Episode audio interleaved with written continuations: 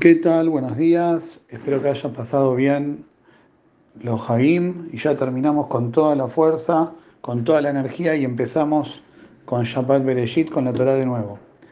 Jajamim nos dicen que la Torah nos cuenta que Borolam lo vio a Cain, que después de que su corbán no fue aceptado, estaba caído y de mal humor, deprimido podríamos decir.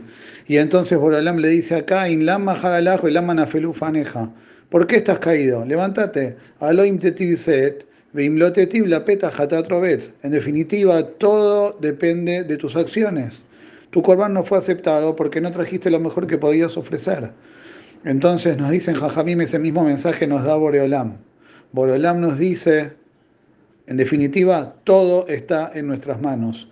A veces nos caemos, a veces no estamos de ánimo, no tenemos fuerza, creemos que no podemos hacer ciertas cosas, entonces Borolam nos dice, todo está en tus manos. Cuando vos te lo propones, cuando vos decidís poner toda tu energía y todo tu compromiso, entonces Borolam te apoya, te ayuda, te sostiene para que las cosas vayan para adelante. Empecemos este año con toda la fuerza, con toda la energía y que sea un año de crecimiento en Torah, en mitzvot, como personas, como seres humanos, en Gesed, ayudando a los demás y estando pendientes de todo lo que es realmente importante. Shabbat Shalom.